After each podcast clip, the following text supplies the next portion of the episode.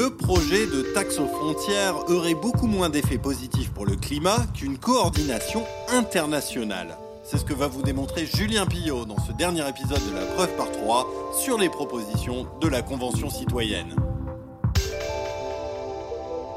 Parmi les propositions de la Convention citoyenne figure en effet l'idée de réintroduire une taxe aux frontières sur les produits fabriqués en dehors de l'Union européenne et qui n'en respecteraient pas toutes les normes environnementales.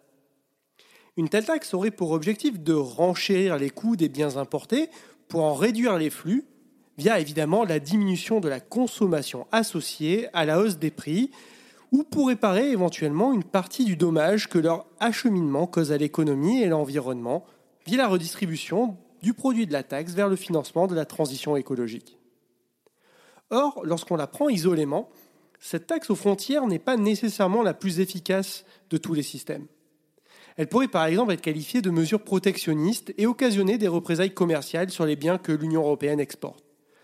Pour contourner le problème, l'économiste américain William Nordos, lauréat du prix Nobel d'économie de 2018, a imaginé un système non pas de taxes, mais de dividendes carbone. Le principe est simple.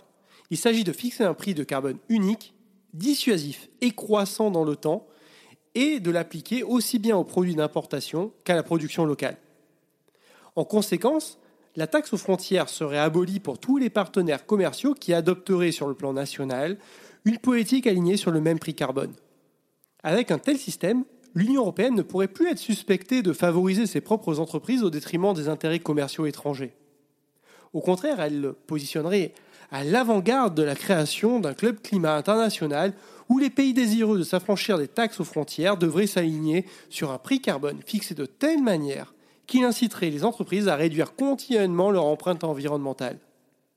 Parce qu'elle dispose d'un marché intérieur gigantesque sur lequel aucune grande puissance étrangère ne peut se permettre de ne pas être compétitive à l'exportation, eh bien l'Union européenne est la seule grande zone économique en mesure de faire adopter un tel système, y compris aux grands pollueurs asiatiques et américains. Or, comme l'a justement démontré William Nordos, la clé du succès dans la lutte contre le changement climatique réside dans une coordination des, politiques internationales. Et que l'histoire serait belle si une zone économique qui pèse environ 12% des émissions mondiales parvenait, par son action politique volontariste, à entraîner la plus grande partie des autres économies dans son sillage.